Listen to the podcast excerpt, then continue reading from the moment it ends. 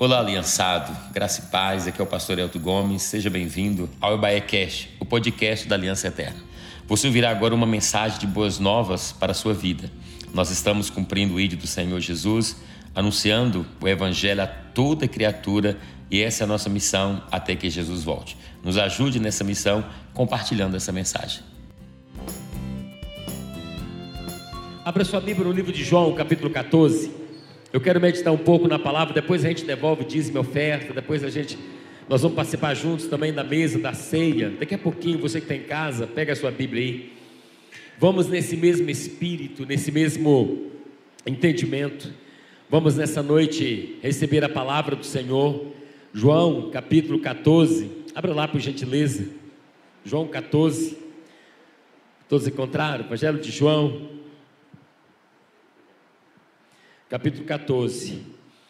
Quando nós falamos da paternidade de Deus, nós estamos tocando em algo muito profundo, não é verdade? Em algo que mexe conosco, mexe com a nossa vida. Quando nós falamos sobre paternidade, o nosso coração se aquece, a nossa alma, a nossa vida, nós somos tocados pelo Senhor. Porque todos nós sabemos a importância da paternidade de Deus, daquilo que o Senhor tem para fazer daquilo que o Senhor quer realizar em nós. E João capítulo 14 tem uma história muito linda. Eu queria compartilhar algumas coisas com você. No verso 18 de João 14, é uma conversa que está tendo aqui. Esse texto vai falar sobre os últimos momentos de Jesus na terra. Vai falar Jesus estava nos últimos momentos aqui antes da sua crucificação, da ressurreição do Senhor.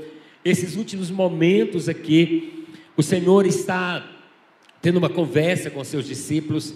E essa conversa que o Senhor está tendo é uma conversa muito importante, porque ele começa no verso 1 dizendo o seguinte, João 14: Não se turde o vosso coração, credes em Deus, credes também em mim. Na casa do meu pai há muitas moradas. Se assim não fora, eu não vos teria dito: Eu vou preparar lugar. E quando eu for vos preparar lugar, eu voltarei e vos receberei para mim mesmo, para que onde eu estou estejais vós também. Amém, querido? Olha que coisa linda, Jesus está conversando aqui, mas o verso 18, especificamente, ele vai dizer para os discípulos, do capítulo 14, ele vai dizer o seguinte: Não vos deixarei órfãos. Você pode repetir isso comigo? Não vos deixarei órfãos. Então Jesus está falando aqui nessa última conversa com seus discípulos, Jesus está falando com eles, as última reunião, os últimos detalhes. Os discípulos estavam preocupados, estavam ansiosos por medo de ficar sozinho, o que queria fazer, o que queria acontecer. E Jesus diz para eles: vocês podem ficar despreocupados eu não vou deixar vocês órfãos, eu não vou deixar vocês sozinhos, não vou deixar vocês é, descobertos. Então, quando nós falamos, quando ele fala, usa a palavra órfão, ele está dizendo: eu não vou deixar vocês abandonados. E aqui eu aprendo que a orfandade é uma coisa muito séria que tem às vezes na nossa vida. E a paternidade vem curar isso, a paternidade de Deus vem restaurar isso na nossa vida. Quando nós falamos de orfandade, nós estamos falando de coisas negativas, de coisas ruins. Quando nós falamos de orfandade, nós estamos falando de coisas que nós não gostamos, extremamente negativas. Isso é uma grande verdade. Quando fala de alguém órfão, fala sobre isso. Estima-se que 30% da população não tem o nome do pai na sua carteira de identidade. 30%. Então, a, a orfandade, ela é muito grande sem contar daqueles pais que estão presentes, que nós chamamos órfãos de pais vivos, aqueles pais que eles estão presentes, mas eles não exercem as suas responsabilidades. E fazendo assim, eles vão estar destruindo seus filhos, gerando sentimento de solidão quando o pai não exerce a sua responsabilidade gerando esse vazio, gerando a insegurança, gerando o abandono, a carência, o medo quanto ao futuro, o medo sobre aquilo que, que há de vir. Quando o pai não exerce isso, isso traz uma falta muito grande na nossa vida, isso traz um prejuízo, eu diria, muito grande. A falta de um, é, de um, de um genitor vai lembrar a ausência de um provedor.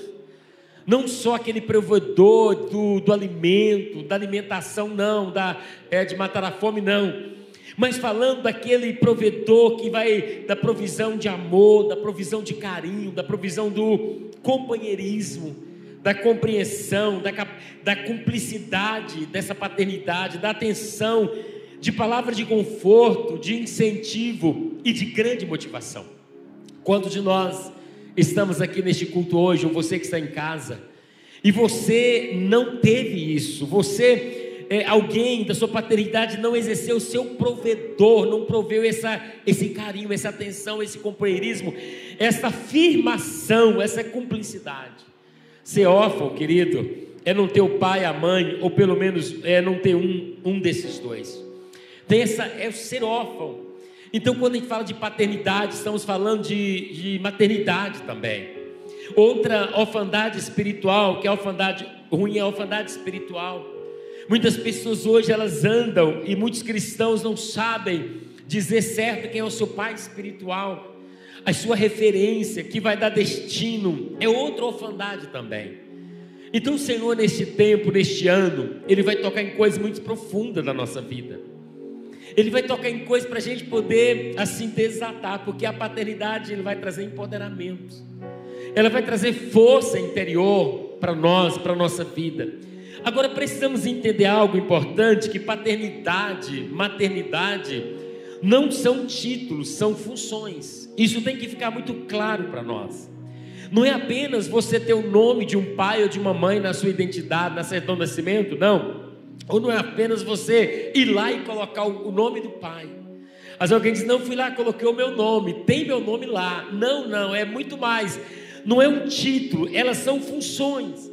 Então, quando nós crescemos no ambiente familiar, mesmo com o pai presente, que não exerce essa função, que é apenas um título, isso vai afetar a nossa vida, né? De uma certa maneira, vai afetar a nossa infância.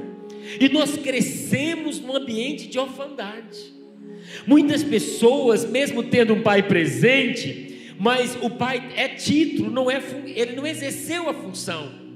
Então acaba crescendo nesse ambiente de orfandade, por mais que seu pai e sua mãe estivessem ali presente, mas não funcionando corretamente. Então Deus quer nos curar de tudo isso, para que a gente possa apenas também não ser, ter apenas um título de pai, de mãe, mas exercer essa função. Porque o título não vai, não vai substituir a função. E nós precisamos, e Deus, muitas pessoas têm Deus como título, Deus é o nosso o meu Pai. É como título, mas não nós que conhecemos a revelação do Senhor, crescemos nisso, nós sabemos que Deus não é um título para nós de pai, Deus exerce uma função de pai na nossa vida. E eu vou te mostrar isso na palavra, na nossa, no nosso pensamento aqui. Quando nós sofremos de orfandade, os pais, quando os pais não suprem essas nossas necessidades emocionais básicas, geralmente as pessoas desenvolvem algumas marcas. Quando alguém não é suprido nas necessidades, ele vai desenvolver algumas marcas de orfandade. Eu coloquei algumas delas aqui. E a primeira marca de alguém que tem traços de orfandade é a indisciplina. Fala comigo, indisciplina. A indisciplina é uma verdade, é a dificuldade que o órfão tem de lidar com a figura de autoridade. O órfão tem dificuldade de lidar com as leis, de lidar com as regras. Por isso que vem a indisciplina, ele é indisciplinado, porque não teve um pai para trazer as leis, as regras. Então vem dessa indisciplina, é a primeira marca de orfandade na vida de alguém. Talvez de pai ausente ou de pai presente, mas que tinha um título, mas não exercia função. Essa é a primeira marca. A segunda marca de alguém de orfandade é a falta de direção dificuldade muito grande de começar e terminar as coisas. E nós vemos uma geração assim que falta convicções, direções claras, até começa algo, mas não consegue terminar. Se faz um curso lá na frente, vai dizer, mas parece que não tem nada a ver comigo. Por quê? Porque pai é aquele que dá identidade, pai é aquele que dá destino e pai é aquele que dá direção. Fala comigo: identidade, destino e direção. Isso é a função do pai. E quando isso não tem um destino, a direção, não tem a identidade, não tem, nós crescemos com essa falta de direção. Aí temos dificuldade para começar, dificuldade para terminar, dificuldade para a gente andar. A gente oscila muito e essa geração geralmente é assim. Vivemos uma geração que é maleável, ela oscila em tudo. O salmista vai dizer que o filho é como flecha nas mãos do guerreiro. Eu gosto disso. Porque a Bíblia vai dizer para nós que, como flecha, ninguém pega uma flecha e vai lançar para qualquer lado. Ninguém pega uma flecha nas mãos e fala: oh, para onde que eu vou lançar? Para a direita, para a esquerda? Não, não. Quando você vai lançar uma flecha, você tem um alvo, você tem um destino para aquela. Então, quando você tem um filho, a Bíblia diz que ele é como flecha nas suas mãos. O que, que a Bíblia está dizendo para nós? Que todo pai tem que ter um destino e uma direção para os seus filhos. Se faltar isso, vai crescer com essa carência. E certamente você está detectando algumas coisas nessa noite, da sua vida, dessa caminhada, talvez de algumas falhas que você tem, mas vamos lá, não está tudo perdido não. Essa é a segunda coisa. A terceira marca de um órfão é a insegurança. Insegurança nas suas escolhas, nas suas decisões, dificuldade em escolher, acreditar nas escolhas, tendência de permitir que as pessoas façam escolhas por elas tem dificuldade para escolher, e quando escolhe, fica ali ainda, ó, é, é, ele necessita da opinião dos outros, os outros precisam falar, não tem, não teve afirmação com seus pais, não teve essa, sabe, essa segurança, não recebeu, cresce inseguro. E quantos de nós, quantas pessoas vai comprar algo, pergunta para todo mundo, né? O que, que você acha? O que, que você acha? O que, que você acha? Lá em casa a gente trabalha assim: se os meninos querem alguma coisa, às vezes, por exemplo, de cor, alguma coisa assim, pai, que cor você acha melhor? Você que sabe, escolhe você. Porque nós temos que passar segurança. E nas nossas decisões, nós temos que ter essa segurança. Eu vou tomar uma decisão em segurança, porque mesmo errando, meu pai está comigo. Você entende isso, querido? Mesmo errando, meu pai está aqui para me apoiar, mas ele ajuda, me dá segurança. A pior dificuldade, a pior, talvez a pior coisa de alguém é quando ele não tem capacidade, segurança para tomar as suas as escolhas, tomar as suas decisões e fazer as suas escolhas. Porque todo dia nós precisamos fazer escolhas e tomar decisões e precisamos de segurança em Deus para tomar as decisões e arcar com todas as consequências. Essa é uma marca de um órfão, que é alguém que cresceu no ambiente de orfandade. A quarta coisa, marca de alguém órfão, ou que cresceu no ambiente, não acredita em si mesmo. Tem uma dificuldade para acreditar. Eu estou dizendo para você que, mesmo que às vezes o pai está presente, era título, mas não era função. E quantos pais hoje trabalham, dá o de melhor como título, mas como função, ele não, ele não faz, ele não exerce essa função para os seus filhos. Então o filho cresce não acreditando em si mesmo, cresce com um sentimento de incapacidade, mentalidade de escravo, vai se anulando, perde as oportunidades. Essa pessoa não acredita que as coisas boas são para ela, porque elas não acreditam nelas mesmas. E a gente precisa acreditar em nós mesmos. Talvez é porque a gente não teve um pai que fizesse a gente acreditar. Você é capaz, você é possível. Olha para você ver como Deus é lindo. E essa estrutura familiar é tão importante para a nossa sanidade emocional, não é verdade? Para a gente crescer saudável, para a gente crescer assim, bacana. E a última coisa, para quem é órfão essa marca, totalmente dependente da aprovação dos outros pessoas totalmente dependentes da aprovação, do que os outros estão falando. Geralmente essas pessoas elas são competitivas, manipuladoras, gostam de trabalhar para receber aprovação, para receber reconhecimento, não de uma forma saudável, mas uma necessidade extrema de reconhecimento e de, e de aprovação. E geralmente, se não tiver aprovação, reconhecimento, perde a motivação.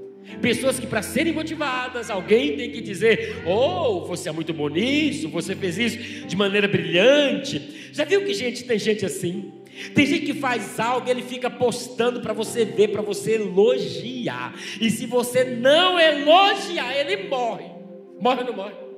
Tem gente que faz algumas coisas e fica postando. E se você não elogia, e ela percebe que você não elogiou, ela pergunta assim, ela não aguenta, ela pergunta: Você não gostou? Não? O que você achou? Falei, gostei, eu estava testando a sua fandade. testando você. Quando nós temos esse traço, marca de orfandade, nós nos desmotivamos. A pessoa desmotiva porque não teve o reconhecimento. Ouça, orfandade é a maior arma que o inimigo tem usado nos nossos dias. Uma arma poderosa. Agora preste atenção. A paternidade de Deus, ouça isso. Ela se apresenta como o único remédio para curar tudo isso. Porque mesmo se você foi criado nesse ambiente todo que eu estou dizendo para você, com um pai que era só título, não, exercia função, o que, que você vai fazer? Você vai pular do viaduto? Você vai achar que agora não tem nada mais para fazer? Não, nós encontramos Jesus. Por isso que Jesus olha para aquele discípulo João 14 e vai dizer para assim, pastor Marcos, eu não vou deixar vocês órfãos. Olha que coisa maravilhosa quando a gente encontra Deus. Essa paternidade de Deus, ela, ela é um remédio mas é muito poderoso contra a orfandade, traz uma cura nessa orfandade. Ela vai produzir em nós sanidade emocional afetiva, gerando em nós alegria, gerando em nós descanso, força interior. Por isso que quando a gente encontra Jesus, nossa vida muda. Não importa o que já aconteceu lá, em Deus nós recebemos a cura para uma vida saudável e próspera em todas as áreas.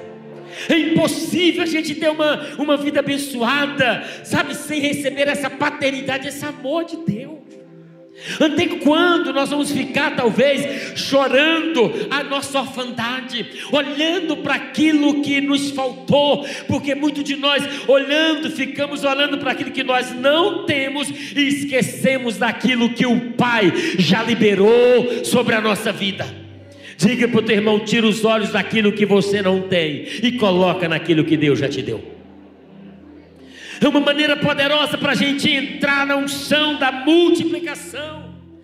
A viúva estava lá perdida, com um pouquinho de farinha, um pouquinho de azeite, que as viúvas lá, e o profeta diga para ela, ela vai para o profeta, fala, profeta, meu marido morreu, vai levar os meus filhos, estamos com problema, tá, tá, tá, tá, e conta a história, e o profeta faz para ela uma pergunta, lembra da pergunta que ele faz para ela?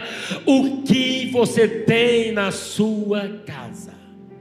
Foi uma pergunta que ele fez, Alex. O que você tem na sua casa? Ela disse: Ah, lá em casa eu tenho um pouquinho de azeite, mas um pouquinho de azeite nada é a mesma coisa. Ele diz: É a chave. O que você precisa já está dentro da sua casa. Vai para a tua casa, pega o pouco que você tem, pega as vasilhas emprestadas, fecha a porta. O que, que o profeta está fazendo para ela? Tira os olhos daquilo que você não tem, coloca no que você tem, porque você vai entrar na unção da multiplicação. O que, que nós não temos? Nós não tivemos um pai que nos deu compreensão, carinho, palavra de incentivo. Nós não tivemos um pai para pegar eles no colo e resolver. A gente teve um pai título que só pensou em trabalhar, mas não teve na função. Mas não temos. E aí, não temos? Não temos. Mas o que, que nós temos? Um pai dos céus. Porque teu pai, por mais perfeito e bom que ele foi, como é o meu pai, é imperfeito.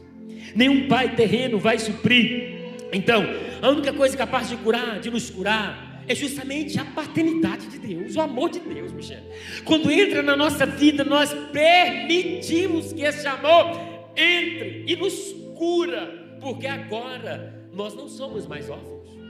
Agora nós temos um pai. Tem um texto que eu achei incrível. Esse texto é demais. Isaías 46, verso 3 e 4. Não tem que abrir, só você lê em casa. Diz assim: Vós a quem trouxe no colo desde o ventre, e sois levado desde a madre, e até a velhice eu serei o mesmo, e ainda até os de cabelos brancos eu os carregarei. Vou ler em outra versão que diz o seguinte: Isaías 46, 3, 4.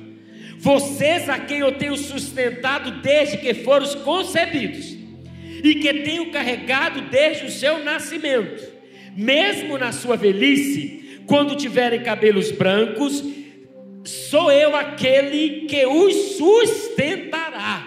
Eu os fiz, eu os levarei, eu sustentarei e eu os salvarei. Não é coisa de pai? Ele está dizendo, eu sou o Pai. Ele diz assim, eu fiz vocês. Olha que coisa linda. Ele, ele não está dizendo, eu sou no título, eu sou a função. Eu fiz vocês. Aí ele vai dizer, Isaías 46, 3, 4. Eu fiz vocês, eu carreguei vocês no colo. Esse trem é de pai, é pai que pega filho no colo, é ou não é, gente? Eu carreguei vocês no colo, eu levarei vocês, eu sustentarei vocês. Quando vocês forem velhos, cabelo branco, eu vou continuar sustentando vocês, e no final eu ainda vou salvar vocês. Isso é maravilhoso. Isso é lindo. Por isso que Jesus vai dizer em João que Jesus vai dizer o seguinte: eu vou preparar lugar. E quando tiver preparado, eu voltarei. Olha que coisa! É coisa de pai, porque todo pai prepara uma casa para os seus filhos. Não é maravilhoso? Ele prepara uma casa para os seus filhos. Então o pai preparou uma casa para nós o Pai terreno prepara uma casa aqui na terra, mas esse Pai celeste, além de preparar uma casa na terra, ele preparou para nós uma casa nos céus. E ele está dizendo o seguinte: eu, eu fiz vocês, eu carreguei vocês no colo, eu trouxe vocês até aqui, eu estou sustentando vocês. E quando vocês forem velhos, cabelo branco, eu, como pai, não vou abandonar. Quando terminar os dias de vocês aqui na terra, eu vou levar vocês para morar comigo, porque onde eu estiver, eu quero que vocês estejam como filhos também. Diga para o teu irmão, receba cura hoje. Que coisa maravilhosa. Por que, que ele está dizendo isso para nós? Porque ele está dizendo para nós: eu não estou com você, não te amo. Não é porque você é jovem, não é porque você tem força inteligente, pode trabalhar. Não, eu não te amo por aquilo que você pode produzir, ele está dizendo. Eu te amo por aquilo que você é, e você é filho. Então a paternidade de Deus, saber que Deus nos fez, Saber que Deus carregou a gente no colo e carrega Deus, porque o nosso pai terreno não carrega a gente no colo mais, porque não aguenta, né? Mas o nosso pai carrega a gente no colo até na velha e sustenta, a gente ainda vai salvar. Saber disso, isso vai trazer para nós cura. Cura, querido. Paternidade de Deus, como que ela manifesta? Ouça isso aqui. Como que ela, a gente vai desfrutar da paternidade do Senhor? Através da igreja. Ninguém vive a paternidade de Deus fora da igreja. É balela. Falar, ah, eu sirvo Deus fora da igreja. Mentira. Por quê? Você lembra quando você nasceu? É claro que você não lembra, mas teu pai lembra. Eu estou vendo os meus filhos aqui, a Júlia e o João. Quando eles nasceram, eles já tinham casa para eles. Já tinha uma casa, já tinha quarto, móveis. Ou seja, antes que eles chegassem, nós, eu como pai e a mãe, nós já preparamos a casa. E foi assim com você, simples ou não, você preparou uma casa. Então, quando a gente nasce, a casa, o pai já preparou. Estou falando do pai natural, biológico. Agora veja o pai celeste. Quando a gente converte, o que, que o pai faz? Leva a gente para onde? Para uma casa. Leva a gente para uma família. Leva a gente para a igreja. Ou você acha que você está aqui à toa? A gente está aqui porque quando a gente conheceu o Pai, quando Ele revelou a nós, quando nós nascemos do Espírito, Ele nos inseriu da família da fé, porque nós não somos órfãos. Lembra disso que Jesus disse? Não é um filho que vai ficar sem família, não. É um filho que tem um pai e que tem irmãos. Então a primeira coisa que ele fez quando você nasceu foi te inserir na família dele, a família da fé. Por isso que nós estamos falando desse tempo, talvez você não tinha compreendido ainda, que este lugar não é um lugar para você frequentar, porque você não é órfão, é uma família para você pertencer. Porque quando você pertence à família da fé, você recebe cura. Você é empoderado. É ou não é, gente? Irmãos, eu estou nessa igreja já tem vinte e tantos anos. Já tem uns 25 ou mais que eu estou aqui, contando tudo aí, né? E tudo. Eu tenho 20 e tantos anos aqui, né, amor? 22 de casado, já estava aqui, estamos mais de 20. Irmãos, eu melhorei muito nesses 20 anos nessa igreja. Os irmãos me ajudaram demais aqui. Sabe por quê? Porque o amor dos irmãos, da família da fé, cura a nossa orfandade. Quantos aqui melhoraram? Levante a mão assim. Então diga para o teu irmão, eu melhorei demais. Diga para ele, eu estou melhorando. Tem paciência comigo, diga para ele. Senhor está curando a gente, está não está. A gente está ficando mais assim, paciente. A gente está amando os irmãos. Por quê? Porque é impossível querer o pai, mas não querer a família do pai. Imagina meu filho falar assim: Ó, pai, não tem que eu quero, mas esse João aí, né, Júlio? Você fala, João, não quero na minha vida, não. Eu, eu aceito o pai, mas não aceito os irmãos. Ouça, quem recebe o pai, recebe também os irmãos que o pai dá. Quem ama o pai, ama também os irmãos que o pai dá. Então diga para o teu irmão: é por isso que eu te amo. Porque foi o pai que deu. E João 14, como eu disse no último semana do ministério de Jesus, ele um dos seus discípulos e conversa com eles. Ele, tá, ele, tá, ele, ele vai falar sobre o retorno à casa do Pai. Aí ele vai falar isso e ele vai para eles, conta. E Felipe fala assim com ele: Ô Jesus, é, mostra-nos o Pai que já está bom demais, já sei, chega. Ele diz: Ah, Felipe, eu estou tanto tempo com vocês, você não conhece o Pai? Quem vem a mim vê o Pai, eu e o Pai somos um. Aí ele começa a mostrar o pai, a casa do pai. Vou preparar lugar, eu vou buscar. Aí ele diz, solta essa no verso 18. E fica tranquilo, Felipe. E meus, meus irmãos, vocês não vão ficar órfãos. Senhor, como que o Senhor vai? E, e vai preparar lugar e a gente não vai ficar órfão? Aí ele fala: Eu não deixarei órfãos. E no verso 18, é, 16 ele vai dizer: é, Eu vou enviar o Espírito Santo o Espírito Santo que vai ficar com vocês para sempre. Ou seja, o Espírito Santo, o consolador, outro consolador, ajudador, um amigo, estará para vocês, com vocês para sempre. Isso não é coisa de pai. Quando você vai sair da tua casa, você não deixa tudo preparado para a tua família? Às vezes você vai ficar uma semana fora, né? Você vai lá, você faz compra, você prepara tudo, você fala, ó, oh, gente, eu vou viajar, vou, lá na Bahia, mas, ó, amor, tá tudo aí. Já providenciei tudo, tô indo direitinho, a casa está suprida. Não é assim que um pai e uma mãe decente faz? Deixa tudo preparado para se ausentar. E Jesus disse: Eu vou me ausentar por um tempo, um tempo depois, eu vou voltar. Mas olha, já preparei tudo. Vocês não vão ficar órfãos, ninguém vai ficar perdido sem direção, ninguém vai ficar na orfandade. Vai vir o Espírito Santo ele vai estar com vocês todos os dias, todos os dias, até a consumação do século. É coisa de pai ou não é? Sair e deixar tudo preparado. Então isso é lindo. Jesus está dizendo isso para nós. E ele faz o que? Dá um presente maravilhoso que é o Espírito Santo.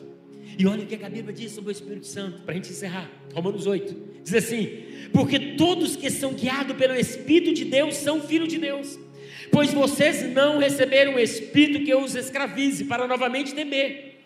Mas vocês receberam o Espírito que os adota como filho, por meio do qual clamamos, Abba Pai, Paizinho. O próprio Espírito testifica o nosso Espírito que nós somos filhos de Deus. Dão glória a Deus aí. Ou seja, esse Espírito que Jesus mandou para nós não é de temor, não é de medo, é um Espírito que nos adota e nos faz clamar, Paizinho, Abba Pai. Sabe, esse espírito que vem para nós, é, que não é de escravidão, não é de medo, não, não é de orfandade, é um espírito que nos adotou como filho. Ele diz: esse mesmo espírito testifica no nosso espírito que nós somos filhos de Deus. Isso aqui é maravilhoso, porque quando você crê nessa presença do Espírito na tua vida, você sente o amor de Deus, a filiação de Deus, e você se resolve, porque Deus está ali, Deus está presente, Ele está dizendo: olha, você é filho, você não precisa ter medo, você não precisa ficar como escravo, não viva como órfão, não, não, viva como filho, porque o Espírito está gerando isso dentro de nós, que nós somos filhos de Deus, por isso nós clamamos: Abba, Pai, Paizinho. Não é maravilhoso isso? Sei como você entrou aqui nessa noite. Talvez você tenha vivido dias de medo, de temor dias de insegurança, preso nas suas faltas, nas suas carências. Ouça isso aqui. Receba esse, esse amor de Deus, do Espírito na tua vida. Seja assim, muito curado, sabe? De tudo isso, porque nós somos filhos de Deus, nós estamos aqui com o Senhor. Ele nos ama. Você não é um órfão, não está sozinho à mercê das ações do inimigo. Você não é um filho, você é um filho amado, porque o Pai pagou um alto preço. A quem presenteou com o Espírito Santo. Hoje o Espírito Santo está nos guiando, dando destino para nós. A gente ora, o Espírito Santo direciona para isso mesmo. A gente pega, o Espírito Santo traz para nós o arrependimento. O Espírito Santo convence do pecado, da justiça do juiz. O Espírito Santo faz a gente dar testemunho de Jesus. O Espírito Santo faz uma obra linda na nossa vida. Por quê? Porque o Pai quis assim e Ele diz que nós somos filhos. Então, Ele nos adotou como filho. Nós não somos órfãos. Aí nós vamos tirar os olhos daquilo que nós não temos e colocar naquilo que nós já temos. E hoje a ceia. A ceia é a maior expressão de paternidade que eu vejo, não é? Porque esse trem de pôr mesa, comida e, e, comer com filho, isso é coisa de pai. Eu gosto de cozinhar de vez em quando, gosto, estou começando, tô, vou, né, vou, ainda vou aprender. Eu gosto de cozinhar para minha família. O Júnior chegou, a gente queria fazer um almoço e já perguntou Júnior: você quer comer o quê? Né, né amor? Que a gente quer pôr a mesa, fazer o que os filhos gostam, almoçar junto. Não é coisa de pai? E foi o que papai fez hoje. Só faltou ligar para a gente: Filho, você quer comer o quê? Ele não perguntou porque o pai não nos dá o que a gente quer, ele dá o que a gente precisa. Por isso que ele já preparou tudo e eu confesso: o pão está quentinho, está uma delícia. Você vai receber um cálice hoje escrito assim: paternidade. Eu até pensei se fosse possível colocar o nome de cada um, personalizar. Vivian, Marcos, né? E todo mundo assim, você entender que foi o pai que mandou diretamente para você. Porque é muito legal, você vai almoçar na casa de alguém na sua casa, já tem um lugar à mesa e com o nome, não é? Outro dia fomos na casa de uma diaconisa tão preciosa, né, mãe? Tão lindo, preparou um jantar, né, irmã? Que coisa linda. Chegamos lá na mesa, já tinha um lugar. Pastor Elton vai sentar aqui. Eu me senti tão importante. Eu disse, gente, tem um lugar para mim nessa mesa. Eu saí de lá, minha querida me achando. Porque se tem uma coisa que o Pai faz, é afirmar a nossa identidade. Veja pelos olhos da fé teu nome escrito aqui, que o Pai colocou. O nome está no livro da vida, está escrito de vermelho. Ah, meu irmão, não sei o que, é que a gente quer mais para receber cura hoje, não. No capítulo 6 vai ser o seguinte: Jesus lhes disse: Eu vos digo a verdade. Se vocês não comerem a carne do filho do homem, não beberem o sangue, não terão vida em si mesmo. Tudo que come a carne e bebe o seu sangue tem a vida eterna. E eu ressuscitarei no último dia. Pois a minha carne é verdadeiramente comida, e o meu sangue é verdadeiramente bebida. Todo que come a minha carne e bebe o meu sangue permanece em mim e eu nele. Da mesma forma que, como o Pai vive e me enviou, e eu vivo por causa do Pai, assim aquele que me alimenta de mim viverá por minha causa.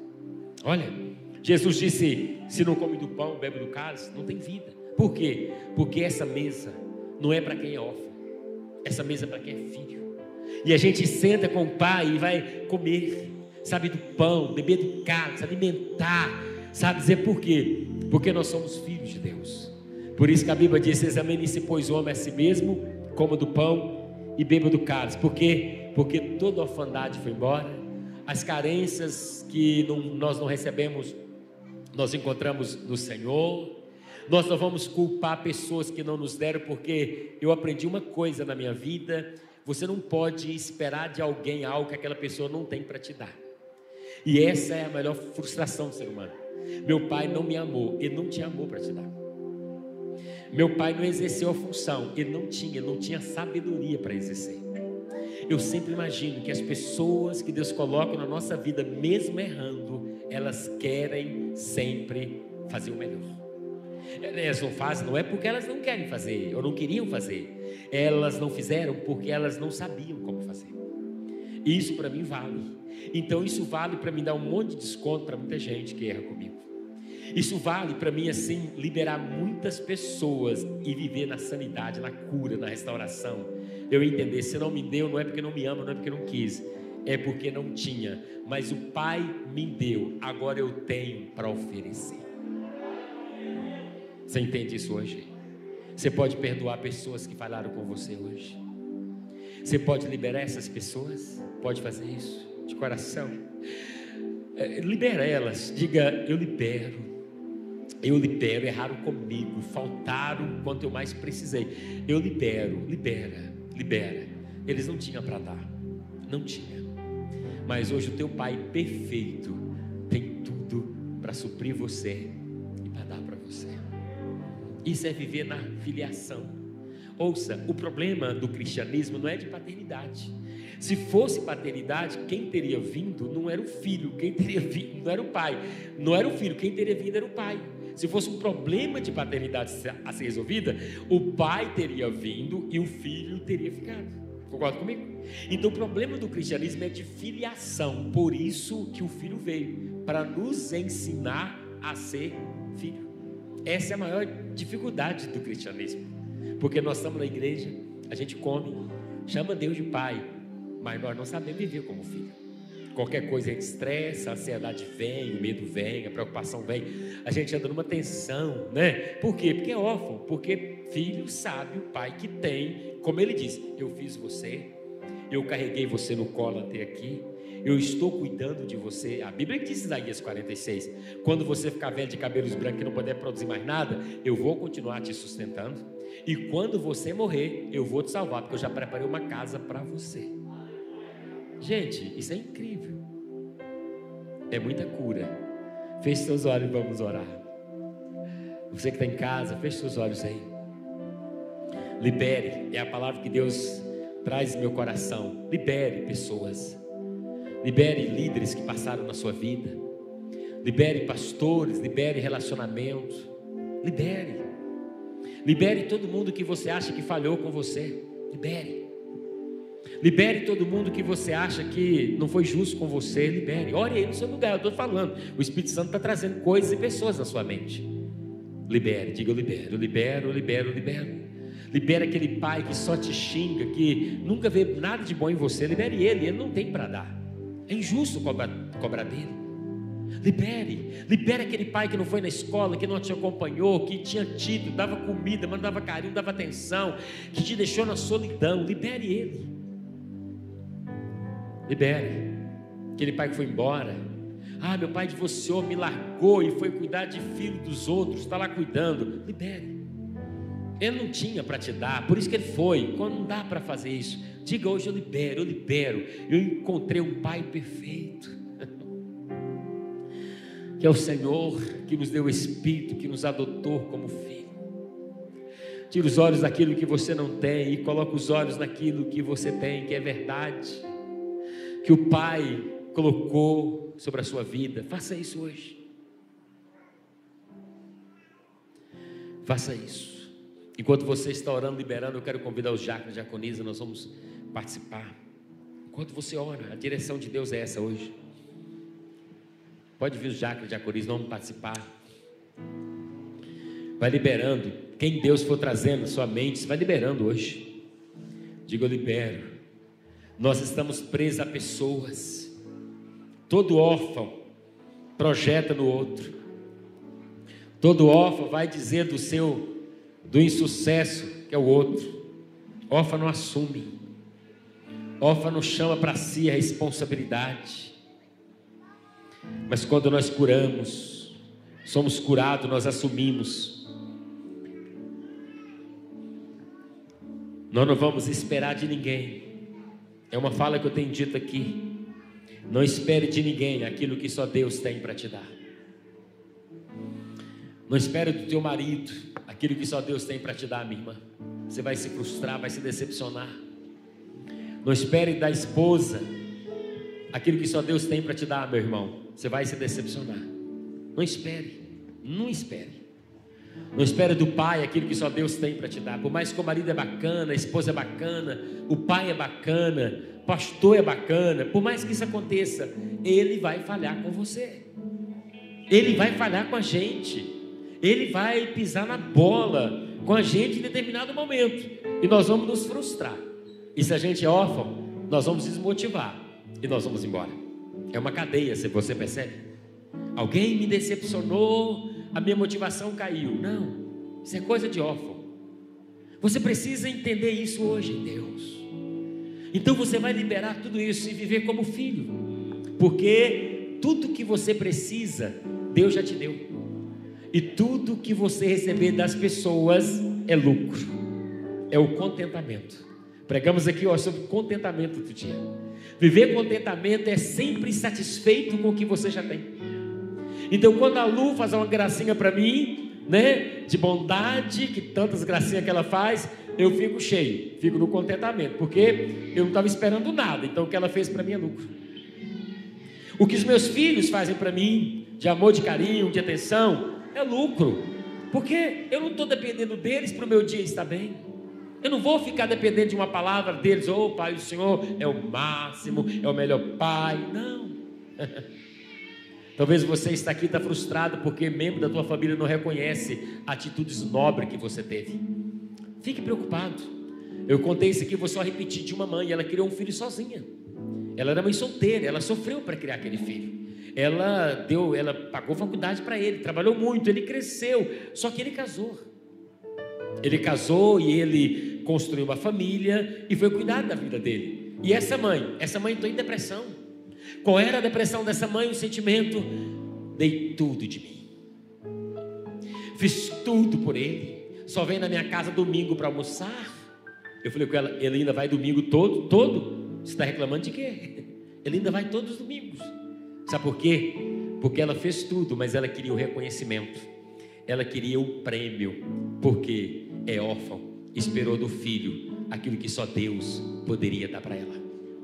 Por isso que a Bíblia tem um texto que diz assim: faça tudo ou todas as coisas como se fossem para Deus e nunca para os homens. Faça tudo para Deus. Vai lavar uma roupa para Deus. Vai passar a roupa é para Deus. Vai arrumar a casa é para Deus. Vai fazer um almoço é para Deus. E se o marido elogiar, bônus é mais glória. Não elogiou, é para Deus, estou resolvido. Não faço mais, eu faço pão, você não, é, você não elogia. Nunca mais eu cozinho nessa casa boba, bobo. Continua cozinhando. Para quem você cozinhou? Foi para o homem? Vai se frustrar. Foi para Deus? Nunca irá se frustrar.